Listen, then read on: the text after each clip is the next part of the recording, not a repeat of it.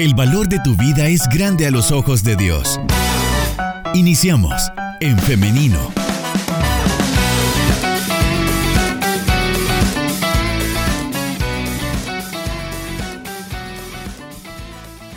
Hoy vamos a estar hablando acerca de cuidados odontológicos para niños y para ello ya tenemos con nosotros al doctor Enrique Molina, a quien le damos la bienvenida en esta mañana. Buenos días Liz, qué alegría poder volvernos a conectar por este medio y estar pues con los radio oyentes de Radio Restauración y con usted también para poder hablar de estos temas tan fascinantes como es para nosotros la odontología. Definitivamente, eh, gracias por siempre hacernos este espacio. Sé que a veces con tanta actividad, eh, tanto trabajo, se puede volver complicado. Por eso es que agradecemos que tengan la disponibilidad nuestros eh, invitados, en este caso usted, por estar acá con nosotros, doctor. Un placer para mí el poder compartir con ustedes este tiempo. Bien, vamos a hablar entonces de qué son los cuidados odontológicos para niños. ¿Cómo iniciamos con este tema, doctor? Ok, el, tema es, es, bastante fascinante y, y bastante también amplio. Yo creo que siempre para poder iniciar creo que es primero saber desde creo que la primera pregunta que hacen los papás, ¿desde cuándo puedo yo llevar a mi hijo al odontólogo? Normalmente siempre se trabajaba que a partir de que el niño tuviera tres años, se podía llevar donde ya todas sus piezas habían erupcionado y a partir de ahí pues llevar el control. Ahora, eh, tanto también nuestro gobierno ha tomado, pues, o los gobiernos anteriores quizás, tomaron un, un programa que se llama la odontología del bebé. Y es parte de lo que se trae a partir de la de los cuidados desde hace unos años, eh, cómo cuidar la salud a partir de los bebés. Es por eso que, es más, iniciaríamos quizás desde la mamá, cuando la mamá está embarazada, una de las, una de las citas que deben de programarse, y sé que lo hacen las unidades de salud, es la cita con el odontólogo. O sea, está teniendo sus controles prenatales y a la, y a la par va llevando también sus controles odontológicos. Esto es bien importante porque la salud de la mamá, lógicamente, va a repercutir sobre la salud del bebé. Una vez nace el bebé, empiezan, empieza esta, la odontología del bebé o la clínica del bebé, la cual empieza a pedir que así como al niño se va llevando a los primeros controles al pediatra, también pase los primeros controles también con el odontólogo. ¿Para qué, por qué es importante verlo? Porque a partir de aquí uno puede empezar a observar anomalías. Por ejemplo, eh, paladar hendido, bueno, el labio leporino siento que es mucho más fácil de observar, pero a veces el paladar hendido, hay, mamás que cuando le están dando de amamantar al bebé, ven de que a, nivel de su nariz empieza a salir la leche y, y lógicamente uno quizás a veces no observa bien, a veces puede ser una pequeña hendidura, pero hay un paladar hendido. Entonces, a partir de ahí el odontólogo, ¿qué le pudiera decirles? La primera semana que se hace el primer control, ahí uno viene observando eh, todo eso, uno observa desde labios, desde la parte de encías, paladar, lengua. Hay niños, por ejemplo, que tienen... Eh, hay una unión entre la lengua y el piso de la boca, que se llama frenio lingual, y puede ser un frenio lingual muy alto, que hace que la lengua no logre tener esa libertad de movimiento y eso le viene a afectar al niño cuando empieza su etapa ya de pronunciar sus primeras palabras, no lo logra hacer. ¿Por qué? Porque ese, ese frenillo, cuando es muy alto, no deja que la lengua sea libre para poder empezar a expresar sonidos. Entonces, desde ahí empezaría, ahí sería la respuesta, desde ahí empieza, desde que el niño nace, o aún si lo quisiéramos ver, desde los cuidados prenatales de la mamá, inicia el cuidado del bebé. Luego, cuando nace, pues lógicamente esos cuidados. Ah, y a partir de ahí es muy importante porque también se va llevando el control de cómo va la cronología de nacimiento de los dientes, o sea, cómo van esas fechas de nacimiento.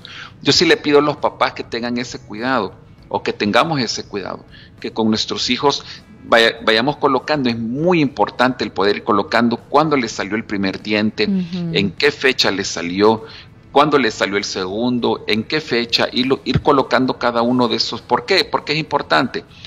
Primero porque normalmente hay una cronología y un tiempo de salida de los dientes.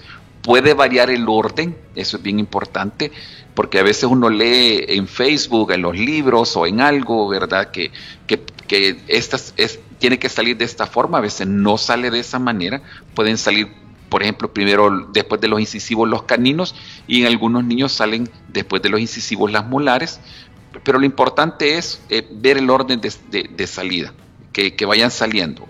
Ahora, hay niños que van a tener sus, sus primeras erupciones de dientes ah, mucho más rápido que otros. Hay casos, por ejemplo, evidenciados que a los a veces los niños nacen eh, con ciertas perlitas, se llaman perlitas de calcio, o perlitas de esmalte que asemejan dientes pero no son dientes y a veces hay que quitárselos, pero para eso hay que tener un gran, cuidado, ¿verdad? Siempre lo tiene que hacer el odontólogo la revisión o a veces van naciendo las, en algunos niños a los 3, 4 meses empiezan la erupción de las primeras piezas, cuando según libro a, las, a los 5 meses más o menos 6 empiezan a salir las primeras. Así que no se vayan a preocupar si su niño o le sale muy rápido o le sale muy tardado. Lo importante es que salgan y que vaya con la, como les digo, con cierto orden de salida a sus dientes. Ok. Doctor, en el caso de cuando empiezan a salir estos dientes a los bebés, ¿cuál deben o cuáles deben de ser los cuidados que deben tener los papás, digamos, en cuanto a eh, limpieza, por ejemplo, ¿se limpian los dientes de los bebés? Sí, se limpian los dientes de los bebés, eh, lógicamente con, mucho cuidado, con mucho amor, ¿verdad? Eh, sobre todo se limpian, se puede hacer dos formas. se puede utilizar eh, gasas estériles para poder limpiar los dientecitos desde que sale el primero, ¿verdad? No, desde antes, mejor dicho, uno limpia al, bebé sus encías, ah, ¿verdad? Una, una vez se le ha dado de, de, amamantar, es importante que con una gasita mojada o con una toallita de esas de bebé que son extra suaves, ¿verdad? Eh, de tela, se, se, mojan con agüita y se les puede pasar alrededor de sus zonas de las encías. Cuando nacen las primeras piezas, igual se puede hacer lo mismo, suficiente con agua la tracción que uno hace con la gasa o con la, o la, con la toallita de tela que está mojada eh, es suficiente para poder eliminar los restos de, leche, ¿verdad? Que son los que van, que van quedando. Una vez el niño va creciendo, van saliendo las siguientes piezas, siempre que estarlo limpiando con gasa o con la toallita, se limpian no solo los dientes, sino también se limpia las encías, el paladar, la lengua, para que se le vayan quitando todos esos restos. Cuando los dientes, pues lógicamente van, van erupcionando más, va a llegar un momento en el cual ya pudiéramos utilizar quizás pasta dental, pero realmente dos años, los primeros dos años se pudiera mantener al niño solo con la gasa y, y la toallita. ¿Qué tan recomendables son las pastas para niños? Sí, sí, eh, la verdad es que, por ejemplo, bueno, por, por no decir marcas, pero hay eh, pastas dentales que van por etapas. Entonces uno va buscando la etapa y va y esa es la que va utilizando. En, eh, ¿Cuál es la diferencia de las etapas? La textura, la cantidad de flúor y también que lleva, nuevamente la, la pasta de adultos lleva ciertos abrasivos y la de los niños no. Entonces, según la etapa se puede escoger el cepillo y la pasta dental que se, que se necesita. Pero sí, eh, ya a partir de los tres años, dos años y medio, tres años, pudiéramos utilizar ya, ya cepillos dentales. Eh, si, si, se han fijado en los supers, cuando uno va viendo, algunos son hasta como más redonditos, las cerdas son suaves. Y es muy importante, creo que por eso es muy importante el cuidado odontológico porque es ahí es el rol del, odontólogo, del asistente dental, de poder guiarlos cómo deben de cepillarse, la forma correcta de cepillo. Verá que normalmente en los niños es una forma como en círculo, que se va haciendo ese cepillado, una forma muy suave. Y, lógicamente los niños, por ser muy pequeñitos, les gusta jugar, ¿verdad? Los muerden y todo. Pero creo que así, así se aprende, jugando con ellos, ellos van aprendiendo esa parte de higiene dental.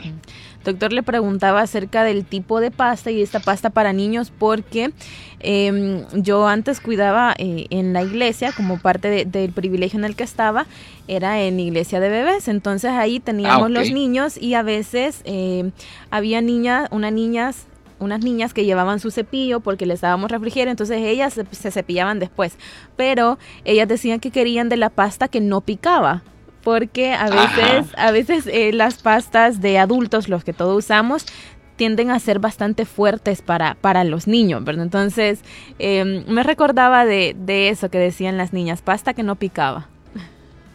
Sí, lo que pasa que, exacto, la, la pasta pica por el flúor. Entonces, cuando a un niño, por ejemplo, se le da una pasta de adulto, eh, no, ellos huyen, ¿verdad? por favor, no lo cepillen con eso, porque sí, es muy fuerte para su paladar, ¿verdad? Es muy picante. Claro, uno de adulto ya lo disfruta, pero los niños no. Entonces la pasta de niños viene preparada específicamente para eso, para, para no picar y en algunos tampoco hacer mucha espuma. Entonces, esas son como las diferencias, ¿verdad? Entonces, es más, si uno de adulto agarra una pasta de niño, siente que está pasándose una gel nada más. Pero, pero eh, es, es adecuada tanto para sus encías como también para la cantidad de flúor que necesitan sus dientes. Ok. Doctor, en nuestro WhatsApp nos hacen una pregunta. Nos dicen, ¿qué tanto afecta en la dentadura de un niño de 4 o 5 años que se chupe el dedo? Bien, creo que dentro de los cuidados también es muy bueno hablar esa parte. El, chupeteo de dedo es, es, normal hasta cierta edad.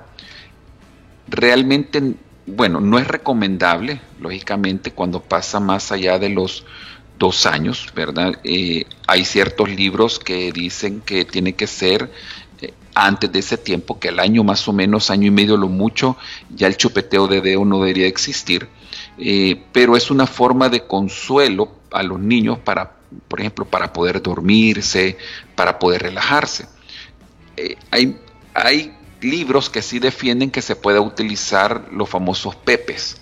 ¿verdad? Hay pepes que se pueden utilizar, que son ortodónticos, así se llaman. ¿Por qué? Porque no dañan el paladar ni los dientes. El problema del pepe común que todos conocemos, ¿verdad? Es que termina dañando la posición dentaria y lógicamente la, parte de, eh, del paladar el, chupeteo de dedo lógicamente igual, porque el niño normalmente cuando se coloca su dedo crea una presión sobre el paladar y al crear esta presión sobre el paladar lo va hundiendo, eso va haciendo de que el, arco del diente se vaya haciendo más corto. Entonces, esos son los, lo, peligroso o lo delicado. Ya no digamos si el niño llegamos a una, una edad de 3 años, 4 años, 5 años. He tenido pacientes de 8, de 10 años que todavía se chupean se chupan el, se chupaban porque les tuvimos que poner cierta aparatología a sus dedos y es más he conocido jóvenes como de 15, 16 años que todavía tienen el chupeteo de dedo a escondidas. Entonces es bien delicado, no es algo así bastante fácil. Para mí es, son etapas, ¿verdad? Es normal que el niño se lo, se lo chupe en los primeros meses, pero después tiene que ir siendo eliminado. Hay diferentes formas de poder hacerlo. También nos preguntan a través de nuestro WhatsApp cómo hacer para que el niño no se duerma con, su pacha, es decir, eh, Veamos, creo que así es la pregunta, si estoy comprendiendo la pregunta. Si no, nos escribe eh, nuevamente nuestro o nuestra oyente, pero que eh, la preocupación es que los dientes se le puedan como eh, afectar si se queda con la pacha por lo dulce de la leche y también por el mismo, la misma presión que hace con sus dientes en el biberón. Sí, el, el, problema de, de que el niño se quede con la pacha, esa es otra forma eso vendría siendo igual casi que, que, utilizar un pepe, ¿verdad? Porque tienen la misma forma. El problema es el contenido con lo que se van quedando. Bueno, no es lo ideal, ¿verdad? Que se quede durmiéndose con la pacha. Es más, creo que a partir de ahí es que uno debe de aprender que al niño hay que crearle horarios de alimento, horarios para que él se vaya acostumbrando. A veces se dice que eh, para que ya no llore, para que duerma tranquilo, le dejan entonces la pacha, se le deja pacha con leche, en algunos le dejan he conocido casos de que les dejan agüita con azúcar. Todo esto es bien delicado. ¿Por qué? Porque la pacha lo que sucede es que pasa el contacto directa con sus dientes de adelante. La, la, alimentación que uno le deja, ya sea leche, ya no digamos si le ponen chocolate o algo, queda en esa parte eh, absorbiéndose a nivel dental. Y es aquí donde nosotros vemos niños que sus dientes se ven negritos en algunos a los lados o totalmente destruidos, toda su dentadura se ve oscura por lo mismo, porque hay una caries que nosotros le llamamos caries rampante que ataca agresivamente los dientes de adelante cuando se dejan con esas pachas y terminan dañando las piezas dentarias. En muchos casos se terminan extrayendo esas piezas porque hay una, hay una contaminación y una infección muy grande. Entonces, definitivamente no es recomendable, no hay que hacerlo, menos si se le va a dejar eh, algún tipo de jugos frescos, sodas, que puedan dañar todavía de una manera más agresiva. Okay. Hoy también eh, tenemos que hablar acerca de los alimentos y en específico de los dulces. ¿Cómo podemos también este, manejar esto con los niños? Si se puede dar dulces, no se puede dar dulces, ¿cuál debe ser el tratamiento con esto? Los dulces es, el, el problema yo creo que es el siguiente. Lógicamente creo que hemos aprendido que todo en exceso es dañino, ¿verdad? Y también las carencias no son buenas. Creo que es una etapa en los niños que uno debe de, enseñarles, ¿verdad? Y a veces hay gente que bien eh, agresiva en el momento de quitarle los dulces o los azúcares a los niños. Siempre, bueno, si leemos todos los productos, todos tienen, la mayoría tiene azúcar. Eh, yo soy de la opinión, esa es mi opinión, ¿verdad? Propiamente eh, profesional o lo que he visto en mis, en mis pacientes, el, quitar, quitar radicalmente los dulces eh, no se puede en los niños, ¿verdad? Siempre va a haber esa, esa parte de poder que ellos van a querer comer y todo, bueno, si uno también de adulto lo hace. Pero yo creo que es de poderlos racionar de una manera adecuada. Por ejemplo, con mis hijos, lo que hacía, ellos nunca fueron de, de pedir mucho dulce, pero de repente algún chocolate o algo sí lo hacían. Y lo que hacíamos que inmediatamente les pedíamos que después tomaran agua o se fueran a enjuagar y si era lógicamente después de la hora de comida que, se fueran ya a cepillar sus dientes. Entonces, esa ha sido como la forma que hemos manejado nosotros. Lo mismo lo he hecho en la, en la clínica con mis pacientitos y lo que les digo, eh, pueden comer, no lo coman en manera excesiva, ni tampoco, o sea, a los papás les digo no se los quiten completamente, porque ellos siempre van a querer algo dulce. Lo que sí, que inmediatamente después de comerse un dulce, un chocolate o algo, tomar mucha agua o, o, irse a enjuagar, que sería lo ideal, o al final pues irse a cepillar, sobre todo si son después de cada comida. Ahora con respecto al uso del hilo dental, ¿con los niños se debe usar? Se puede usar, quizás sería ahí, se puede usar. Eh, lo que pasa es que es bastante difícil para, para, bueno, si el niño es muy chiquito, lógicamente no, ¿verdad? Pero si tenemos a un niño de una edad de 5 años, 6 años, es fácil de utilizar. Es más, a algunos les gusta que se le pase el hilito, sobre todo porque en los dientes de adelante se les quedan los pedacitos de o de mango o, o, de pollo o de algo. Entonces ellos se desesperan y sienten el alivio, lógicamente, igual que uno de adulto, cuando se le pasa el hilo dental. Se puede utilizar, no, no hay ningún problema. Lo ideal es utilizarlo, definitivamente. Las edades, la verdad es que se puede utilizar desde que ellos ya tienen un poquito más de conciencia y es más fácil para poderle limpiar. Y lo que sucede es que los dientes de los niños tienen un normal, lo normal en los dientes de los niños tendría que ser cuando hay espacio entre diente y diente. Entonces, cuando hay espacio entre diente y diente, eso es una, eh, a nivel dental es, lo ideal. Pero a veces los niños desde chiquitos vienen con su dentadura bien parejita, pegadita, y ahí sí es problemático, porque ahí es donde se atrapa mucho y pues si, si nosotros podemos y ellos se dejan pasar el hilo dental, hay que hacerlo. Ok, muy bien. Son las 10 de la mañana con 18 minutos. Vamos a hacer una pequeña pausa musical, doctor, y de audiencia también, pero dentro de unos minutos regresamos con más de esta entrevista.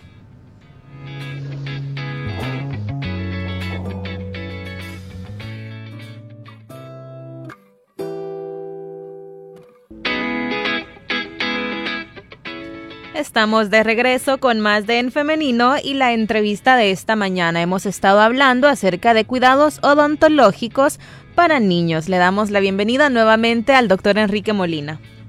Muchas gracias, gracias Lisa. Aquí estamos listos para continuar. Listos para em, trasladarle las preguntas que tiene nuestra audiencia, eh, doctor. Perfecto, estamos Hemos por acá nos dicen, ¿cómo puedo hacer para explicarle a mi niña cómo se debe cepillar los dientes? Creo que es la pregunta de todo papá, porque viene ese momento en el cual al, bueno, al principio uno cepilla los dientes de los niños y es mucho más fácil, uno tiene el control, pero llega cierta edad en la cual los niños se empiezan a volver independientes y ya no quieren que uno los, los, los ni los cepille ni ellos quieren tampoco cepillarse. Para mí el modelaje es muy importante, el modelaje del papá o la mamá, lógicamente, de, de enfrente de ellos cepillarse y que ellos vean que uno está en ese proceso, creo que es lo mejor que puede haber, ese modelaje. ¿Por qué? Porque a veces uno le exige al niño que se cepille y el mismo papá no lo está haciendo. Entonces, funciona muy bien que después de comer y llegue el momento de cepillado, llamar al hijo, que él lo pueda hacer, ¿verdad? Él solito, y uno igual ponerse a la par de él. Entonces, ese modelaje de que los dos o los tres o la familia a veces todo cepillándose es, es muy importante. E, eso le va quedando a él en ese recuerdo y ve que si mi mamá o mi papá lo hace, yo también lo, lo voy a hacer. Y como los niños lógicamente no pueden cepillarse perfectamente, ¿verdad? Quizás como lo va a hacer el adulto. Siempre es bueno en ese momento, y si él permite, el acercarse y decirle, ah, mira, te voy a cepillar también esta parte de acá, o cepíate de esta forma acá, y uno le va explicando, y eso es bien importante. Esa es la uno. Y dos, eh, también cuando, cuando pasa bajo los controles del odontólogo, es ahí donde el rol del asistente dental o el mismo odontólogo eh, es donde impacta la vida de, de, de, los niños. ¿Por qué? Porque uno le pide al papá que siempre el niño lleve su cepillo y uno le, le, le enseña antes de iniciar la consulta cómo cepillarse. Entonces en el niño va quedando ese recuerdo. Así que podemos utilizar cualquiera de esos dos modelajes. Perfecto. También tenemos la siguiente pregunta que nos dice, tengo una niña de 7 años y no tiene controles dentales porque eh, pues con su papá nunca me dejó llevarla porque decía que la llevaría a un particular y muy pocas veces lo hizo. Ahora me cuesta mucho pues ella le tiene pánico al médico, al dentista y nunca se le ha hecho una limpieza. Hace un escándalo frente al, dentista y no sé cómo hacer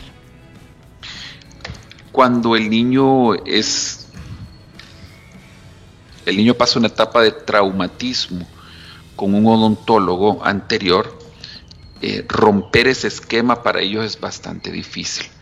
Y si hay una forma que también uno, uno lo trabaja, y es que normalmente con el niño se empieza, cuando es un niño así que ha tenido ya una, una mala experiencia, empieza uno desde lo más básico a veces uno cita a los papás cuando suceden estas cosas y en la primera consulta, si lo hacemos en lo particular, lo voy a decir, en la primera consulta a veces uno solo conoce al niño, lo siente en el sillón si él quiere, a veces se sienta con el papá, uno platica y uno va ganando su confianza. Y hay muchas veces que en esa primera consulta el niño no se deja tocar, para nada, pero ya tuvo su primer, su primer conocimiento o, o su primer contacto con el odontólogo. En la siguiente cita vuelve a suceder lo mismo, no hay que dejar mucho tiempo, mucho espacio, puede ser a días después o una semana después, y uno ya le, le puede explicar técnicas de cepillado. Y ahí es donde también el niño ya va entrando como en esa confianza. Y así Liz empieza un proceso a veces lento, que para llegar a hacerle la primera limpieza al niño puede pasar tres o cuatro citas.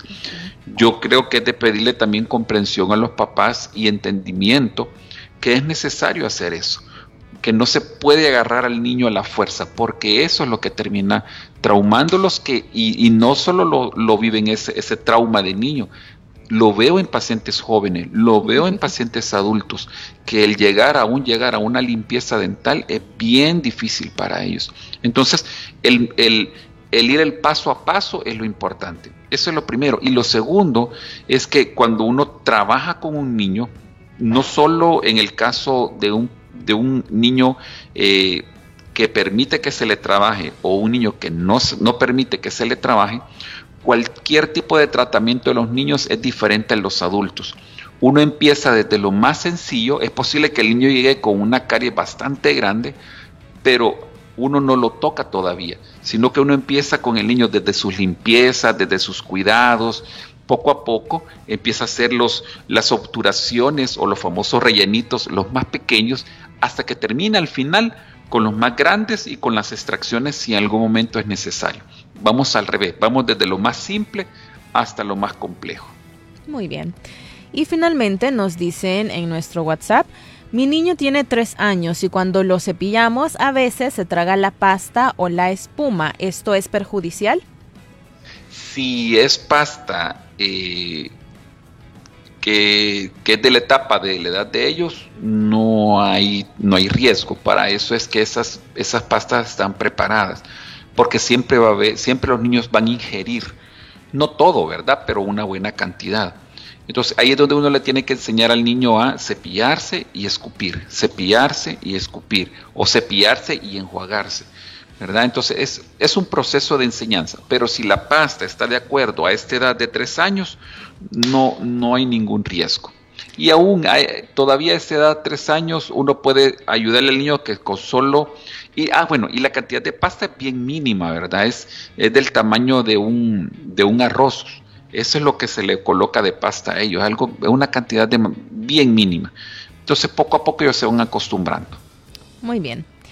Nos dicen también por acá, mi niña tiene un año y medio y tiene sus dientes manchados. ¿Qué puedo hacer? Si los dientes están manchados, habría que ver en la consulta a qué se deben esas manchas hay diferentes tipos de mancha, hay manchas, por ejemplo, lógicamente de, caries, cuando las caries inician, empiezan con manchas blancas, posteriormente se vuelven manchas amarillas y luego manchas cafés. Si ha habido medicación como por ejemplo hierro y se ha dado la ingesta a, edad temprana, puede también manchar las piezas dentarias. Si el niño ha tomado tetraciclina, bueno, que hoy ya es, eh, es un antibiótico que ya relativamente ya no se utiliza, pero todavía se encuentra. Hay manchas bien específicas de la tetraciclina. Entonces, habría que primero ver cuál es el origen o qué es lo que causó esas manchas. Y a partir de ahí se puede ver si, si hay que hacer algún tratamiento o, o se deja que, que, siga el crecimiento, pues lógicamente del niño. En algún momento van a erupcionar, erupcionar las piezas primarias o de leche, caen y vienen las nuevas piezas y ahí es donde hay que, hay que tener el cuidado, porque si las piezas permanentes que vienen vienen con las mismas manchas, entonces se va viendo en el proceso si hay, que hacer algún tratamiento cosmético para ellos. Muy bien. Doctor, llegamos ya al final de nuestra entrevista, el tiempo apremia, pero queremos agradecerle por habernos acompañado en esta mañana y también queremos eh, que nos proporcionen los números de contacto. Ok, perfecto, Liz. Bueno, quizá antes que todo, gracias. El tiempo veo que aquí se nos está pasando hoy más rápido, pero gracias por este tiempo de entrevista. Nosotros somos Centro Odontológico Molina Vizcarra. El teléfono de contacto es 7053-9202.